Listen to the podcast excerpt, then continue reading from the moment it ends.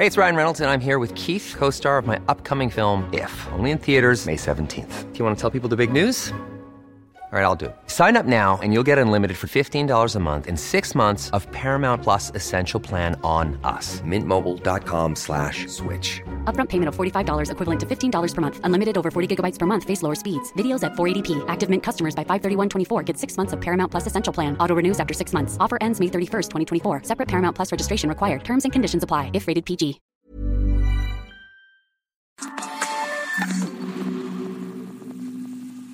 Dice que usted debería de renunciar por lo que pasó con el tema de No les haga caso, usted no les haga caso. No, no, Usted ¿usted está que- tranquilo? ¿Cómo me ve? Es Rogelio Ramírez de la O, el secretario de Hacienda, quien, pues indebidamente, violando la ley, informó al presidente López Obrador sobre el aumento en las tasas de interés del Banco de México horas antes de que fuera acordado, de que fuera anunciado incluso por el Banco de México. Hay una ley que prohíbe a los integrantes de la Junta de Gobierno del Banco de México, entre ellos el secretario de Hacienda, difundir la información de manera anticipada. Y Ramírez de la O lo hizo. Eso provocó un escándalo ayer en el sector financiero de México, escándalo que se apagó cuando el presidente López Obrador ante los banqueros en Acapulco dijo que se equivocó, ofreció disculpas y reiteró su respeto a la autonomía del Banco Central, cosa que es delicadísima, esa violar esa autonomía. Pero de cualquier manera, en, en cualquier otro país, ese simple hecho hubiera costado la cabeza del secretario de Hacienda. Acá dice que no, acá dice que no va a renunciar y cuando le preguntan, ¿está usted tranquilo? Y él dice, contesta, pues ¿y cómo me ve? Escuchémoslo de nuevo a Rogelio Ramírez de la O, el secretario de Hacienda de México. Dice que usted debería de renunciar por lo que pasó con el tema de No les haga caso, usted no les haga caso. No, no, Usted dígale ¿usted está que- tranquilo? ¿Cómo me ve? ¿Cómo la ven? ¿Cómo la ven? Dice Rogelio Ramírez de la O. En tiempos de Peña Nieto o de Vicente Fox o de Felipe Calderón, yo me imagino que si sus secretarios de Hacienda hubiesen hecho lo que hizo ahora Ramírez de la O y que cualquiera de esos presidentes hubiese hecho lo que hizo López Obrador ayer en la conferencia mañanera, bueno, hubiera sido un escándalo de otras proporciones los hubieran acusado de tratar de beneficiar a sus amigos, a los empresarios del régimen, por haber difundido información confidencial antes de tiempo para beneficiarse, por lo menos, ¿no? A los del poder, ¿no? A los del poder, a- claro. Imagínate, ¿no? ¿Cómo les hubiera ido y lo hubieran corrido? ¿Qué hubiera dicho Andrés Manuel López Obrador, el opositor? ¿Qué hubiera dicho? ¿Te imagi- te imaginas, Sofía? Sí, no, que los hubieran sacado, por lo menos hubieran salido y, y los intereses de los banqueros y los Sí, intereses sí, de no sé quién. Y bueno, ya no me imagino todo lo que hubiera pasado. Como dices, en cualquier otro país, ¿esto? En un país No. serio, Sí, claro. esto le hubiera costado la cabeza al secretario de Hacienda. Por lo menos, sí, pero yo también lo vi muy tranquilo con. Sí, de la pena, o sea, Se veía Problema no tiene el señor secretario Rogelio Ramírez de la O. Esto es República H. Yo soy Alejandro Cacho. Gracias por acompañarnos en este viernes. Viernes de fin de semana laboral. Viernes 25 de marzo de 2022. Sofía García. ¿Cómo estás? Muy bien. Oye, y el último viernes de marzo. Ya se acabó marzo. Ya, ¿verdad? La próxima semana ya que Ya, estamos aquí ya. va a ser abril. Híjole, qué rápido se está yendo el tiempo. Bienvenidos, gracias a quienes nos escuchan a través de la señal de Heraldo Radio en toda la República Mexicana y también en los Estados Unidos. A quienes nos ven por el canal 10 de televisión abierta, en el 151 de Easy, 161 de Sky, y a quienes nos ven por el 10 de Axtel TV, el 10 de Total Play. Gracias a todos. Comenzamos.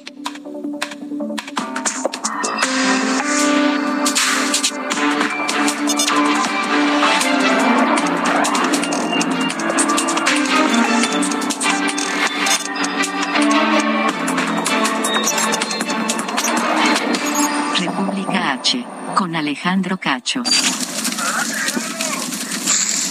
Zona de incendios en República H. Y sí, estamos entrando a la época de los incendios forestales de manera pues eh, dramática y el caso más emblemático hasta este momento, porque apenas estamos comenzando, se da en la reserva de la biosfera del cielo en eh, Tamaulipas, donde pues la afectación es ya muy importante, más de 350 hectáreas, el último dato que tuvimos hace unas horas, y eh, los, los elementos tanto humanos como técnicos, para combatir este incendio no son suficientes. Los bomberos no se están dando abasto. Carlos Juárez, tú tienes toda la información desde Tamaulipas. Buenas noches. Hola, ¿qué tal? Muy buenas noches, Alejandro, Sofi, un gusto saludarlos. Así es, eh, bueno, sigue todavía el trabajo en la biosfera del cielo por este incendio forestal que ya ha afectado, según lo que dicen las autoridades del gobierno de Tamaulipas, 333 hectáreas han sido consumidas por las llamas. El control es cercano del 50%. Hay que señalar que ya hay 250 personas trabajando en esta biosfera del cielo, la más importante del noreste de México y que cuenta con cuatro ecosistemas únicos en el mundo. Hay personal del Ejército Mexicano, Guardia Nacional, CONAPOR, Protección Civil del Estado, brigadistas de Protección Civil de los municipios vecinos como de Esocampo, Jaumave, El Mante, así como voluntarios que se unieron a los trabajos de contención. Hay que señalar que, bueno, pues son dos ya los helicópteros los que están apoyando para combatir el fuego, uno de la Fuerza Aérea y uno más de la Guardia Nacional. Entre ambos ya han realizado más de 13 descargas de agua en la zona que se está consumiendo por el fuego. Hay que señalar que por parte de ejidatarios aseguran que ya son cerca de un millar, un millar de hectáreas que se han consumido. Ahí está eh, en duda el, las hectáreas que se han consumido por este incendio forestal, Sergio. Este, pero también hay que comentar que, bueno, pues los voluntarios están mandando incluso víveres desde diferentes ciudades de Tampico, de Tampico, Madero, Altamira, así como del norte del Estado para apoyar justamente estas acciones contra este incendio forestal. Este es el reporte que les tengo, Sergio. Roby, muy buenas noches.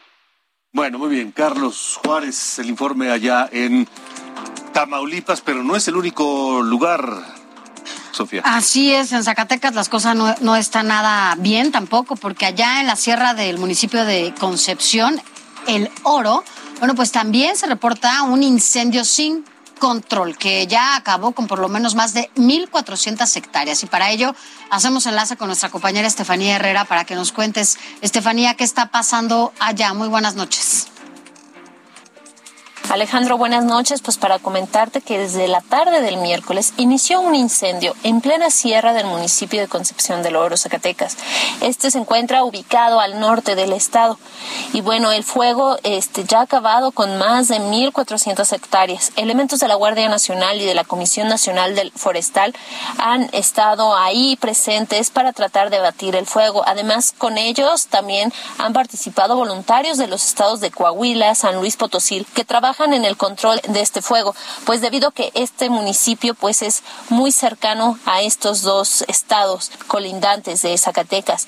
Pues este jueves arribó también seis carros bombas de protección civil para tratar de atender el siniestro y pues el cual se ha vuelto incontrolable debido a los fuertes vientos que se han registrado en esta región. Pues hasta el momento el incendio se encuentra a 200 kilómetros de la cabecera municipal de Concepción del Oro.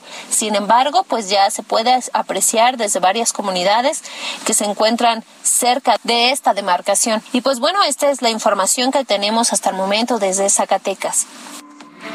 Bueno, gracias. gracias, de Zacatecas. Vamos ahora a Veracruz. Saludo a quienes nos escuchan allá en Coatzacoalcos en el 99.3 de FM. Un gran abrazo a todo el territorio veracruzano. Vamos al Perote, este municipio del Perote donde el viento revivó un incendio en la zona conocida como La Gloria. Juan David Castilla, tú tienes el reporte. Adelante, buenas noches. Muy buenas noches, Alejandro. Sofía, los saludo con mucho gusto desde el estado de Veracruz. Como bien lo comentas, Alejandro, un incendio consumió cerca de 80 hectáreas de bosque. Es un elegido La Gloria, municipio de Perote, a unos 35 kilómetros de Jalapa, la capital del estado. Decirles que el alcalde de Perote, Delfino Ortega Martínez, indicó que este incendio inició hace varios días y ya se había controlado por parte de las fuerzas de tarea. Sin embargo, ayer jueves 24 de marzo, el fuego volvió. Este incendio fue liquidado con la participación de elementos de la Comisión Nacional Forestal, de la Secretaría de Medio Ambiente, Secretaría de Protección Civil, Protección Civil Municipal y también los giratarios que participaron en estas acciones. Decirles que eh, la Secretaría de Medio Ambiente recibió el reporte por un incendio en el paraje Los Cuatro Vientos durante la tarde-noche del miércoles 23 de marzo. A partir de ese momento, Alejandro Sofía se implementaron acciones para la apertura de una brecha y cortafuego, logrando su liquidación hasta este viernes. Hasta el momento se desconocen las causas que originaron este siniestro, sin embargo, sí se están realizando las diligencias correspondientes para determinarla. Eh, comentarles que en las faldas del cofre de Perote han sido constantes los incendios forestales, pese a las acciones preventivas que han llevado a cabo autoridades de los tres niveles de gobierno. Incluso en el estado de Veracruz se contabilizaron hasta este momento 51 incendios forestales en lo que va del año. Este es el reporte de Sofía Alejandro. Muchas gracias. Y vámonos ahora hasta Nuevo León, Alejandro, porque allá también las cosas están, también están muy difíciles. No nada más es la falta de agua, sino también 57 eh, familias fueron evacuadas por el incendio forestal en la Sierra de Santiago. En total desalojaron a 120 personas pertenecientes a la comunidad de Potrero redondo. Esto de acuerdo con Protección Civil allá en Nuevo León. Hasta el momento el fuego ha consumido por lo menos 35 hectáreas, aunque ya trabajan para controlar las llamas. Y de Nuevo León nos vamos hasta Jalisco. Y allá saludamos a quienes nos escuchan por el Heraldo Radio Guadalajara a través del 100.3 de FM. Allá dos hombres fueron vinculados a proceso por provocar incendios forestales. Los acusan de incendiar el fuego en Tlajomulco y en el bosque de la primavera en Zapopan. Ya se mantendrán en prisión preventiva mientras se realizan las investigaciones por delitos ambientales. Son las 8 con 11 minutos. La entrevista en República H.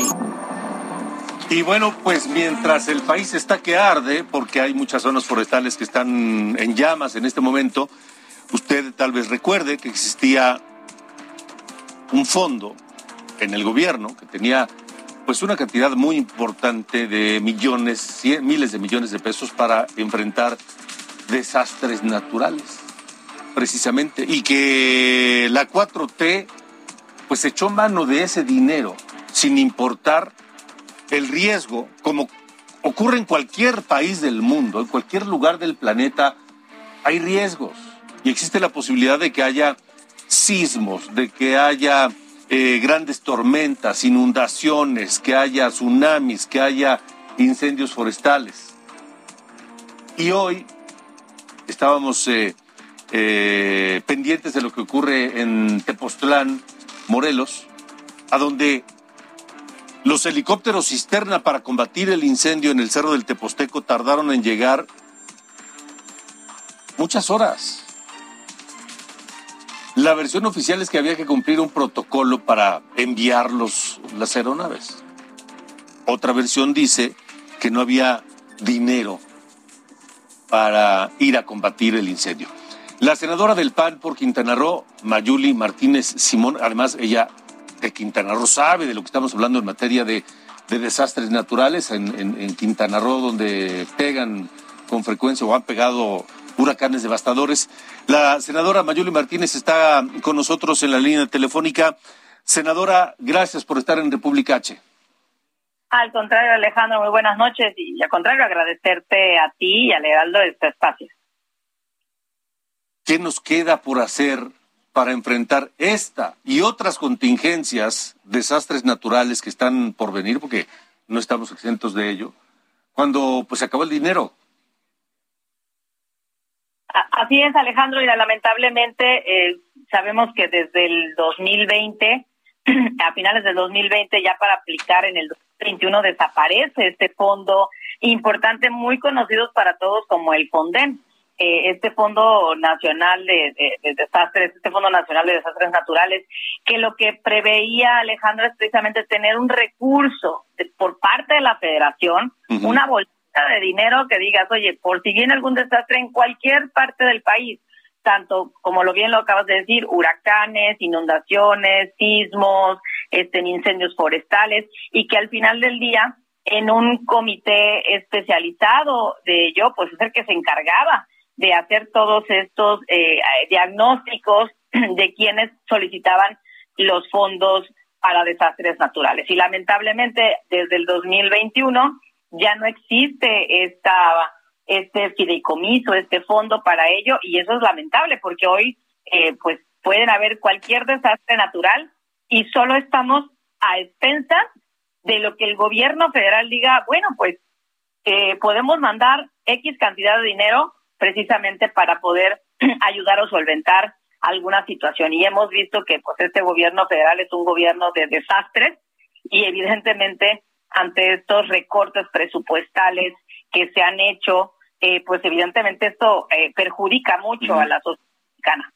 Ah, senadora Mayuli Martínez, desde el Poder Legislativo no hay nada que hacer. No se puede hacer nada para que el gobierno eh, vuelva a asumir esa responsabilidad, que destine los recursos que sean necesarios para enfrentar este tipo de contingencias, porque esto significa pérdida de vidas humanas en ocasiones, o significa personas lesionadas, a veces de por vida, significa pérdida a veces de todo lo material de muchas familias.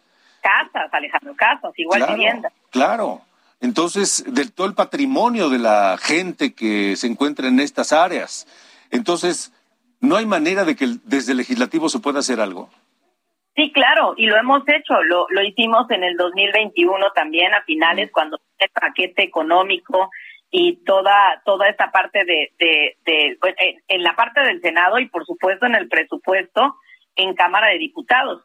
por supuesto, porque ahí es donde eh, es donde se elimina. Obviamente la propuesta fue por parte del Ejecutivo Federal, del Gobierno Federal, pero quienes esto lo aprueban este, pues son los legisladores federales. Y nosotros, eh, los senadores del PAN y diputados federales del PAN, hemos eh, ahora, en, a finales de 2021, volvimos a plantear que se cree este fondo para ello. Obviamente, tú sabes, no tenemos la mayoría en las cámaras, este, son los eh, diputados federales y senadores de Morena que han impedido que nuevamente haya esto este fondo para ello. Y, y, aquí te voy a te voy a comentar, siempre han alegado que el tema de la corrupción y del mal manejo de los recursos. Y yo quiero para que la gente sepa con claridad, los fondos del Fonden siempre han sido manejados por el gobierno federal.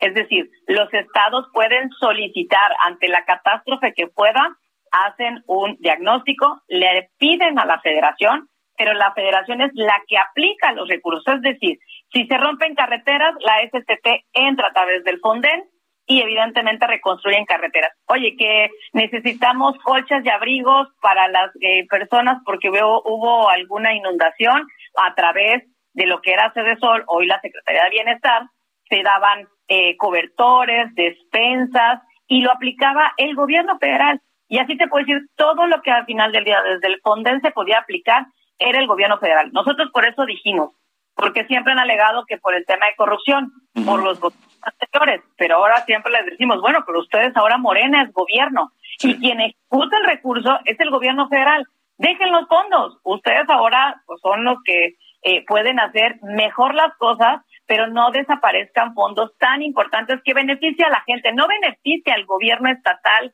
de cualquier entidad federativa, beneficia directamente a la gente porque les reconstruyen viviendas, les dan despensas, cobertores, construyen carreteras para la conectividad, etcétera. Entonces el daño es para la gente, es para las y los mexicanos. ¿Y existe la voluntad en el gobierno de, de trabajar en ese sentido, de volver a asumir esa responsabilidad y hacer, hacerse cargo de, de ella? Por supuesto que en este gobierno federal de Morena, absolutamente no. No tienen la voluntad, no quieren, no quieren que, que este fondo eh, vuelva a funcionar. Eh, repito, hace unos meses, a finales de, de, de 2021 planteamos nuevamente que se cree este fondo y fideicomiso y que el gobierno federal lo aplique y simplemente se cierran en obras nada más, eh, pues obviamente sabemos cuáles son las obras que trae el presidente de la República como obras prioritarias en el gobierno, que sí, serán importantes, pero ¿qué va a pasar en los estados cuando haya este tipo de catástrofes? Entonces, solamente está expensas de lo que el gobierno federal en ese momento, pues bueno, vamos a destinar este X cantidad, pero no era lo mismo cuando estaba este fideicomiso específicamente para ello. Por eso el gobierno de Morena ha sido un, un, un, un gobierno de desastres de aplicación y de acciones gubernamentales, Alejandro. Y no hay nada que hacer, senador, es decir, ustedes lo solicitan y luego. Eh, lamentablemente no tenemos la mayoría de los votos en las cámaras, no tenemos la mayoría parlamentaria, tanto los, los legisladores de Morena como sus aliados han votado en contra de que se vuelva a generar estos apoyos. Por supuesto, el PAN y otras bancadas eh, hemos estado a favor de que se vuelva a incorporar este fondo eh, como un fondo especial del Fonden, conocido por todos los mexicanos, que ha ayudado muchísimo a la gente y esperemos, y no vamos a quitar el dedo de renglón, Alejandro, hasta que este gobierno entienda y comprenda las verdaderas necesidades de las y de los mexicanos. No es un tema de partidos, es un tema de la gente, del pueblo, de lo que él siempre ha dicho, pues que hay que ayudar. Entonces creo que con las acciones es como más se puede dar la prueba de que realmente Morena y su gobierno quieren apoyar a las y los mexicanos. Sin duda. Senadora Mayuli Martínez Simón, gracias por haber estado en República H. Ah, no, al contrario, muchísimas gracias a ti y un saludo también a Sofía, que está en cabina. Aquí está con nosotros, por supuesto. Gracias. Gracias. 8 con 21. Esto es República H. Bueno, y en contraste con todo esto que ya mencionabas, los incendios y la sequía que padecen algunos estados, bueno, pues en San Luis Potosí las cosas afortunadamente son distintas y es que Ricardo Gallardo, su gobernador, el gobernador de esta entidad, inauguró eh, y, e inició ya la rehabilitación del parque Tangamanga 2. Eh, bueno, pues contará con espacios de recreación social, de cultura deportiva y de convivencia familiar. También inauguró los trabajos de rehabilitación de la avenida Fray Diego de la Magdalena, esto en la capital del estado. Y esto es superior a los 120 millones de pesos. Y con esto, bueno, pues aprovechamos para irnos a un resumen de noticias en los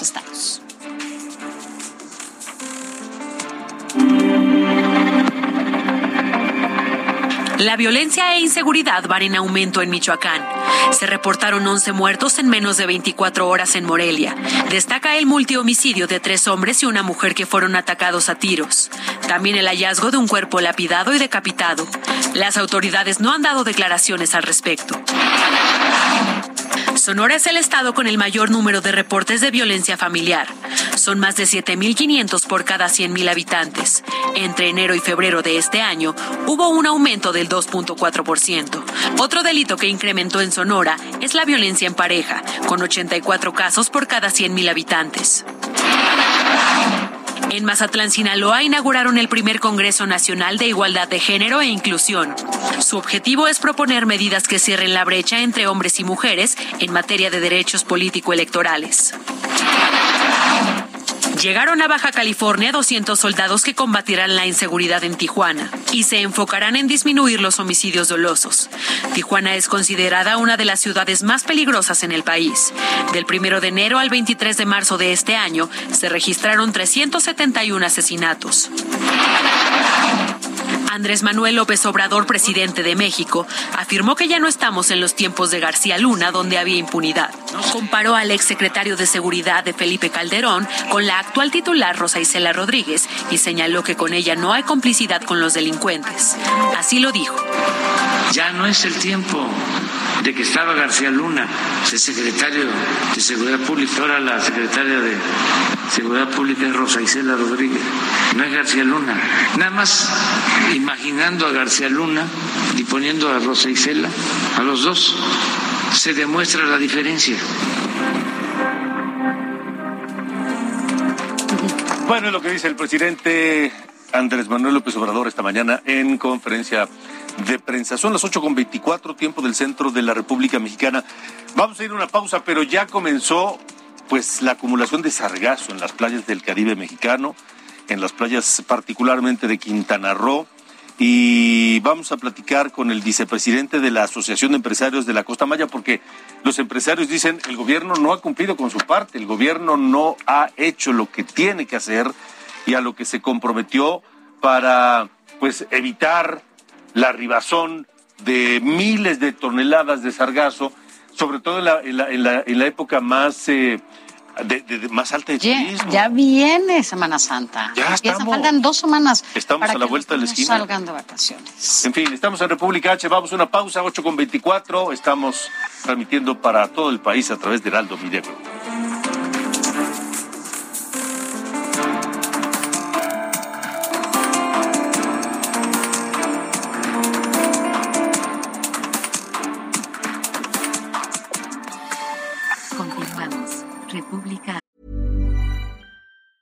Hey, it's Ryan Reynolds, and I'm here with Keith, co star of my upcoming film, If, only in theaters, May 17th. Do you want to tell people the big news?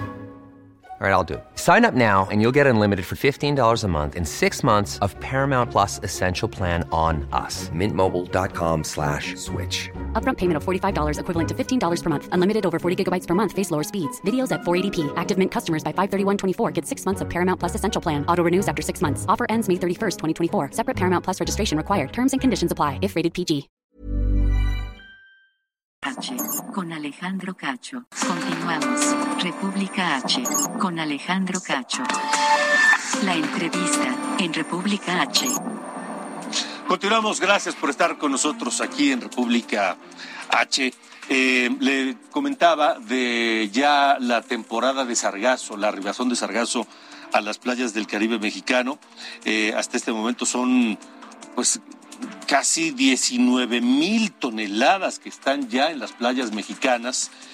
Y la pregunta es, pues, ¿qué vamos a hacer? ¿Qué vamos a hacer para impedir que esto siga ocurriendo? O si ocurre que tal vez sea un proceso cuya solución sea muy larga, eh, si ocurre evitar que nos afecte. Rodolfo Espadas, es vicepresidente de la Asociación de Empresarios de la Costa Maya, está con nosotros hoy y él hace un llamado y una exigencia a las autoridades. Rodolfo, gracias por estar con nosotros en República H. Muchas gracias, Alejandro. Muchas gracias por tu entrevista. La verdad que es, es este es algo muy importante el tema que estás tocando, porque lo estamos viviendo a diario. Debe ser desesperante ver que se acerca la temporada buena de las de las vacacionistas, la temporada, no sé si sea la más alta, pero sí, sin duda es de las, una de las dos más altas del año. Eh, así es. Y, y, ver también que con la llegada de los turistas se acerca pues el sargazo a las playas. Sí, sí mira, este, nosotros hemos pasado, eh, derivado a la pandemia, momentos muy, muy difíciles. ¿no? eh, casi desde el 2020 que cerramos, eh, nuestro avance ha sido forma paulatina, no ha habido una recuperación económica como la que la que se teníamos antes de la pandemia. eh, dependemos mayormente eh, cuando el muelle de cruceros dejó de, de este dejando de llegar los barcos, el turismo nacional nos ayudó mucho, muchísimo el turismo nacional. Este, como ha ocurrido en otras ocasiones, como ocurrió, por ejemplo, en el huracán eh, Vilma, ¿no? El huracán Dim, el huracán Dim en el 2007. sí, también. Que nos, nos, nos, acabó ahí. Pero bueno, hay que seguir adelante, este, Alejandro. Eh, nos preocupa mucho lo que tú dices, ¿sí? Eh, el, el sargazo es un problema que desde hace aproximadamente 8 o 9 años lo estamos viviendo. Uh sí, se ha ido acrecentando, hay, hay experiencias que ya nos ha dado todo esto, este, este, este, este fenómeno, pero creo que, que no hemos aprendido de cómo controlar el sargazo. Año con año lo vamos a vivir y lo vamos a seguir viviendo no sé cuántos años más. Rodolfo, eh, Rodolfo Espadas, vicepresidente de la Asociación de Empresarios de la Costa Maya. En, en estos años, pues se han se ha tenido que echar mano de la imaginación, a veces de recursos desesperados para enfrentar el problema. Recuerdo, por ejemplo, estas embarcaciones de la Marina, sargaceras, que se construyeron precisamente para salir a mar abierto y recoger la mayor cantidad posible. ¿Esto ha funcionado? ¿Se sigue haciendo? No ha funcionado. La verdad, la verdad, no ha funcionado. El año pasado vivimos un desastre natural con el sargazo. Prácticamente los empresarios, ¿sí? Eh, con alguna coordinación con el municipio, salimos adelante con esto. Toneladas de sargazo tuvimos que estar sacando, retirando de las playas de Majagual. Las barreras, que es una responsabilidad de la Secretaría Marina, no, hasta ahorita no han funcionado. Sí. Lo que hicimos nosotros los empresarios, pusimos nuestras propias barreras, le llamamos barreras, este, barreras artesanales, para evitar que el sargazo lleve a nuestras playas. Recuerdo... Mahahual, tiene, Mahahual tiene dos problemas. Yo te hablo de Mahahual. La zona norte es otra cosa porque estamos en Mahahual. Mahahual tiene dos problemas, te lo voy a explicar. Tiene dos quebrados. Mahahual enfrente ahí está la zona recifal. Que arrecifes que nos ayuda muchísimo a la zona de arrecifes. Pero tiene dos quebrados por donde en forma natural no hay no hay el, el, ¿cómo se llama? La forma de, de, de, de, de tenerlo, ¿no? De atenderlo. No hay arrecifes de enfrente, el mar entra directo y es precisamente allí donde entra el mayor volumen de sargazo. Ahora, eh, Rodolfo, eh, tanto el gobierno del estado como el gobierno federal también tienen una responsabilidad frente a esto. ¿Qué, han, qué, qué dicen, ¿Qué dicen en este inicio de la primavera 2022? Porque yo recuerdo que antes de la pandemia, cuando el presidente López Obrador fue a una gira allá en Quintana Roo y los periodistas le preguntaron sobre el, el, el, el tema del sargazo, él dijo que ese no era un problema importante, que eso era un asunto secundario, que había otras cosas. ¿Sigue siendo esa visión la que prevalece frente al sargazo? Mira, yo creo que yo respeto mucho la opinión del presidente.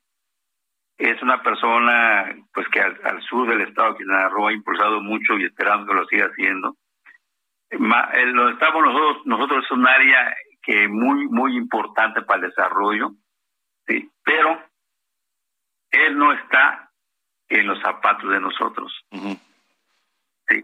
La experiencia la vivimos a diario nosotros. Uh -huh. Nosotros cuando, cuando, nosotros, cuando lo levantamos nosotros, el sargazo ya está amontonado en la playa. ¿Y qué tenemos que hacer? Retirar la carretilla y a mano retirar el sargazo. Eso es casi diario lo estamos, lo estamos haciendo. Y Rodolfo, el gobierno del estado, insisto, el gobierno federal, la Marina, Semarnat, quien sea, ¿están cumpliendo con su parte en este tema? Mira, hasta ahorita, hasta ahorita, en este momento, desconocemos nosotros, nunca se nos ha informado sobre una, estrategia para controlar el sargazo. Hasta ahorita. El año pasado vimos un desastre natural, pero olvídate, uh -huh. toneladas de sargazo, sí, que prácticamente los empresarios afrontamos el problema. Sí, y como lo estamos haciendo hasta ahorita. Nosotros desde el mes de enero desde el mes de enero que arribó el, el primer este, golpe de sargazo, ¿sí? pedimos de que de una vez instalaran las barreras sargaceras. ¿sí? Hasta ahorita se empezaron a hacer, pero de 1.400 metros, creo que únicamente han instalado 462 metros. Ya. Ahora, Eso eh... no ha funcionado. No desconocemos, no hay una estrategia que nos digan, vamos a, a, a conjuntar esfuerzos, gobierno del Estado, gobierno federal, el gobierno municipal y los empresarios para poder trabajar sobre el sargazo. Hasta ahorita no tenemos nosotros ninguna, ninguna llamada. O sea, los están dejando solos, Rodolfo. Prácticamente. Prácticamente. Bueno, pues preguntaremos a las autoridades, tanto del Estado de Quintana Roo como a las eh, del gobierno federal, pues qué sí. tienen que hacer para, o, o qué están planeando hacer para que no sea un segundo año consecutivo de desastre económico por el sargazo allá en, en, Quintana Roo. Rodolfo Espadas, gracias por haber estado esta noche aquí en República H. Muchas gracias, este, Alejandro, y a tus órdenes, este, por favor, este, esto es algo que, que, este, que estamos nosotros deseando ya, ya meternos mucho a fondo con esto, ¿no? Sí. Estamos a tus órdenes, Alejandro. Igualmente, Rodolfo, gracias. Aquí, muchas gracias. Hasta luego, Rodolfo Espadas, vicepresidente de la Asociación de Empresarios de la Costa Maya, allá en Quintana Roo. Son las 8.38. Chihuahua, en República H.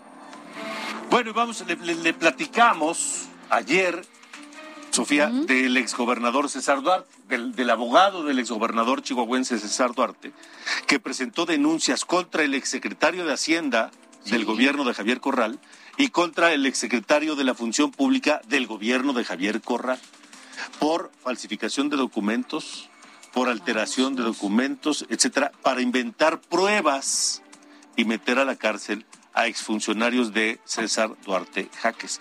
Pero esa no es la única denuncia grave contra el gobierno y funcionarios de Javier Corral. Era una joyita. ¿Y te acuerdas todo lo que Sí. decía y todo lo que hizo? No, Incluso bueno, contra la ahora gobernadora de ese estado, eh, Maru Campos. Así es, pero, pero no, ahora la Auditoría del Estado, la Auditoría Superior del Estado de Chihuahua, presenta denuncias contra funcionarios del gobierno de Corral y nomás hay un desfalco de algo así como dos mil millones de pesos, que además le pegaron directamente al presupuesto y a los esfuerzos para enfrentar, ¿qué cree?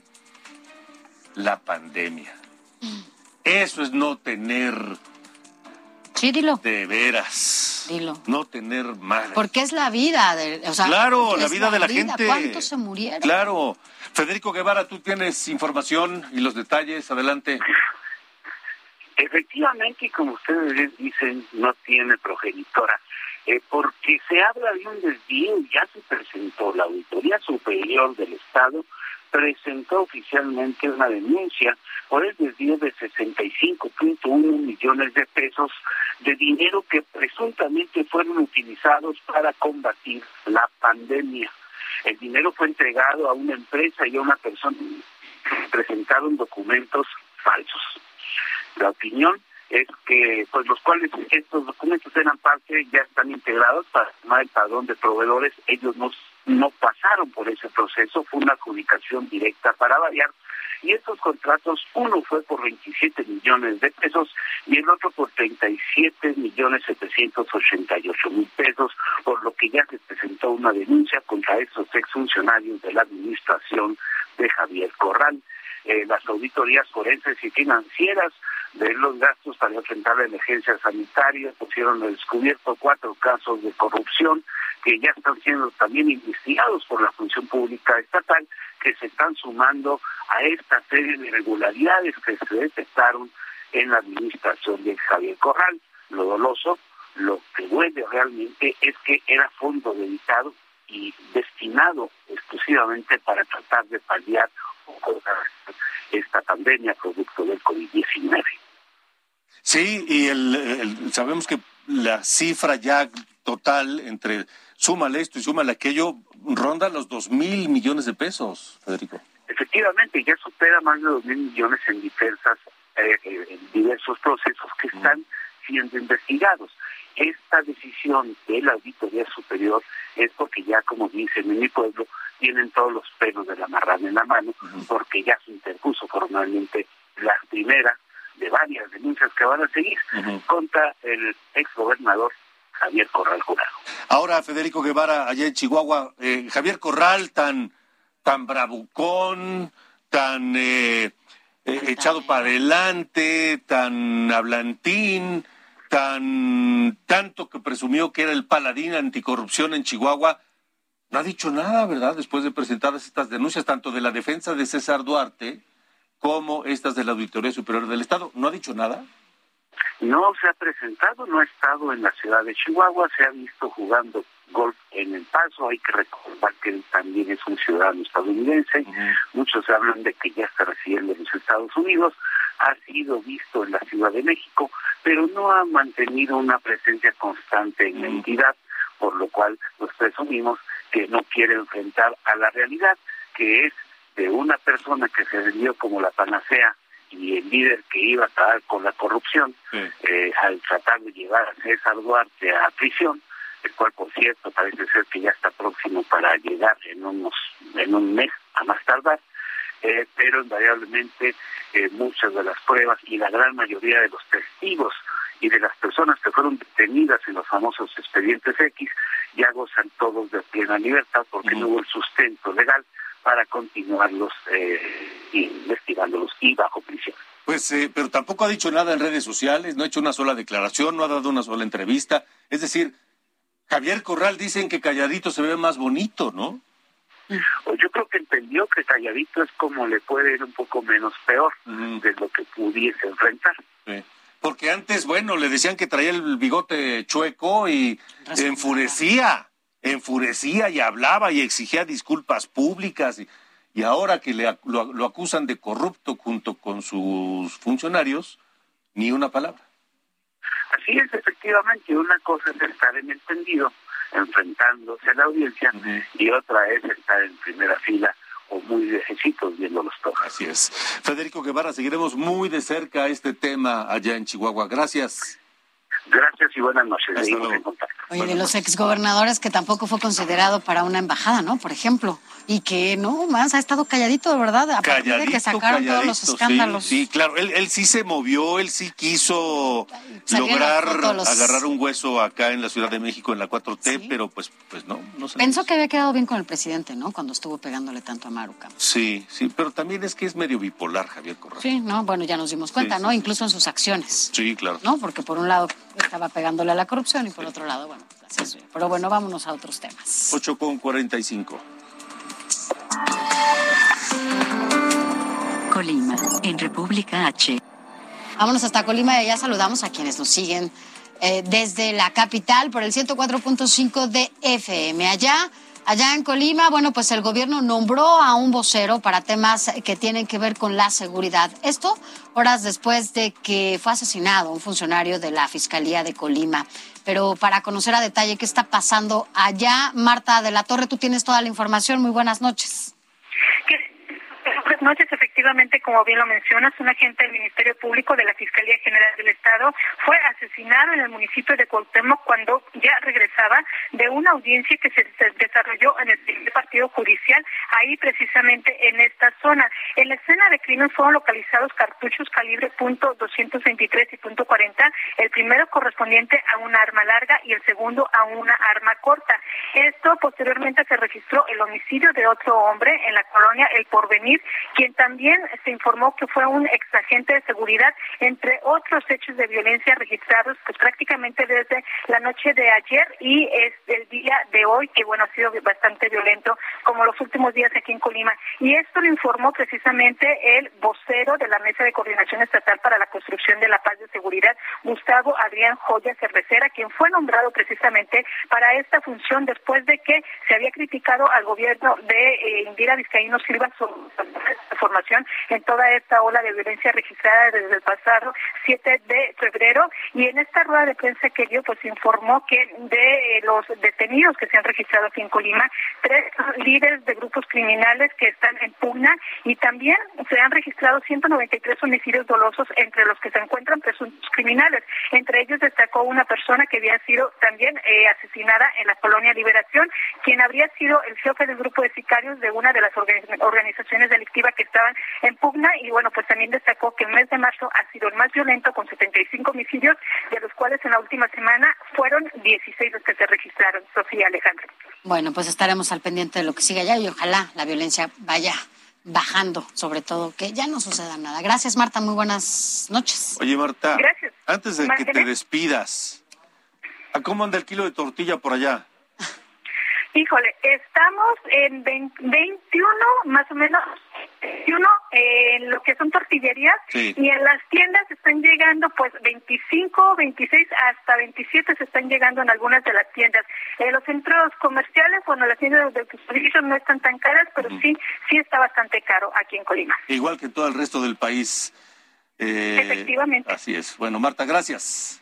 Gracias. Hasta luego, buenas noches. Precisamente hemos preparado pues un recorrido por el país para ver cómo está el precio de la tortilla y qué bueno que nos está que no nos estamos que estamos requete bien, que vamos bien, ¿no? Qué bueno, que qué ya bueno. subió el salario. Sí, qué bueno que subió el salario porque cada vez es más caro todo. Aunque la Procuraduría Federal del Consumidor aseguró a principios de marzo que el precio promedio de la tortilla a nivel nacional es de 19 pesos por kilo, establecimientos en todo el país han hecho prácticamente caso omiso a este lineamiento. Y para muestra los siguientes ejemplos.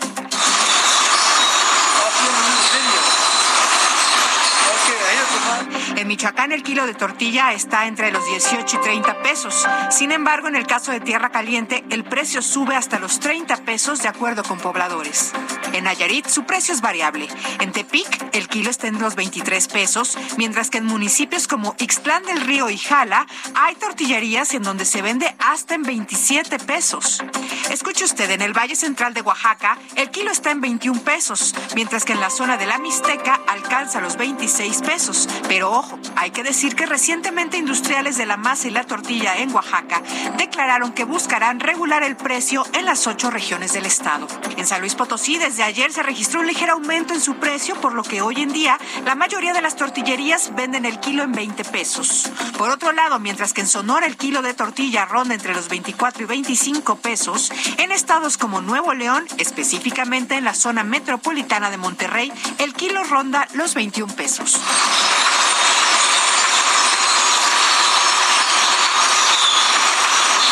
En varios municipios de Hidalgo el kilo oscila entre los 20 y 22 pesos, en tanto que en su capital Pachuca el precio está en 22 pesos con 21 centavos. En Coahuila, aunque autoridades estatales han fijado el precio en los 11 pesos con 70 centavos, hay establecimientos en Saltillo en los que el kilo se vende hasta en 22 pesos. En Veracruz el precio varía según el municipio. Por ejemplo, en Jalapa el kilo está alrededor de los 16 pesos, mientras que en la zona conurbada de Veracruz, Boca del Río, el precio anda entre los 17 y 24 pesos. En la capital de Puebla, el kilo está entre los 18 y 20 pesos, mientras que al norte del país, específicamente en Chihuahua, por ejemplo, las tortillerías venden en promedio el kilo en 22 pesos. En Guerrero, uno de los estados más pobres del país, el kilo está entre los 22 y 26 pesos. De hecho, en el turístico Acapulco, la tortilla se encuentra en los 24 pesos. En Mérida, Yucatán, el precio del kilo de tortilla oscila en los 22 pesos. Sin embargo, los comerciantes de molinos anuncian que en breve podrían incrementar su precio. Finalmente, en varios municipios del Valle de México el kilo se mantiene en los 18 pesos. Sin embargo, hay que decir que en los últimos días dueños de tortillerías han advertido que pronto volverá a subir el costo de la tortilla y alcanzaría hasta los 20 pesos. Con información de los corresponsales, Laura Alanis Villafuerte, República H. Oye, pues, eh, pues siempre cuando hay alguna comida así con mucha gente, decimos, es una taquiza. En el norte, por ejemplo, ¿No? también. Ándale, ándale, es una taquiza, ¿no? Asado. Y Pero resulta que ahora la taquiza pues va a ser fifí. Sí, Una- ahora una- todo un- va a ser Un fifí. banquete fifí por el precio de la tortilla. Oye, ni, ni taquito con sal cuando ibas a Sí, sí, sí, sí. sí. Bueno, nada, pero bueno, esperamos que las cosas cambien. Porque si no, aunque todos digan que vaya bien, pues al final la tortilla no está tan buena. En fin, vámonos a más, a más temas. Y es que el presidente Andrés Manuel López Obrador aseguró que México no es colonia de Rusia, ni de China, ni tampoco de Estados Unidos. Esto en respuesta a las declaraciones del general estadounidense Jen Van Grek, quien afirmó que Rusia tiene pues en México su mayor base de espías en el mundo. López Obrador también dijo desconocer si hay espías rusos en México y reiteró también que nuestro país no le impide el ingreso a ninguna persona. Escuchemos. Hay que mandarles telegramas avisándoles de que México no es colonia de ningún país extranjero, que México es un país libre, independiente, soberano, que no somos colonia de Rusia, ni de China, ni de Estados Unidos, que México es un país independiente, libre y soberano. Oye, Ya te, ¿te ríes ¿por qué no? o ¿Por lloras? Porque, ¿Qué a ver, estamos en el siglo XXI, ¿por qué no mejor les mandamos un WhatsApp? ¿No? ¿Qué dijo un telegrama? Un telegrama, bueno, un correo fax, electrónico, un, email, ¿no? Un, un WhatsApp, un, un, un Telegram, un telegrama. ¿Un fax? Un VIP. No, no, no, ya ni eso. ¿no? Ya ni no eso. No, no, No, bueno, pero bueno, el chiste es que, que se enteren que todos pueden entrar aquí. Y mira, Alejandro, ya estamos en el día 30 de la invasión de Rusia a Ucrania y este es el parte de guerra de hoy.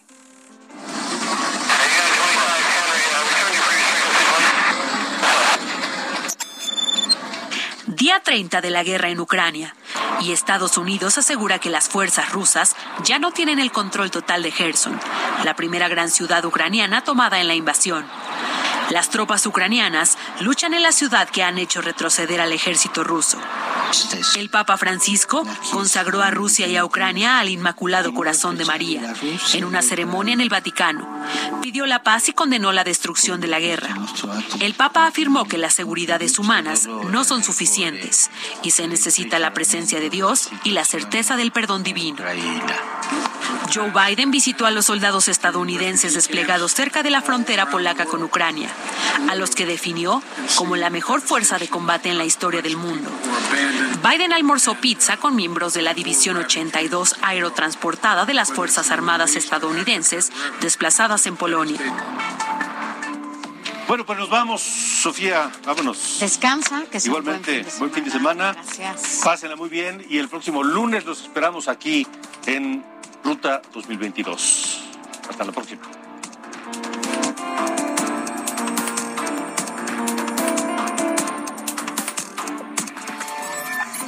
Esto fue República H con Alejandro Cacho.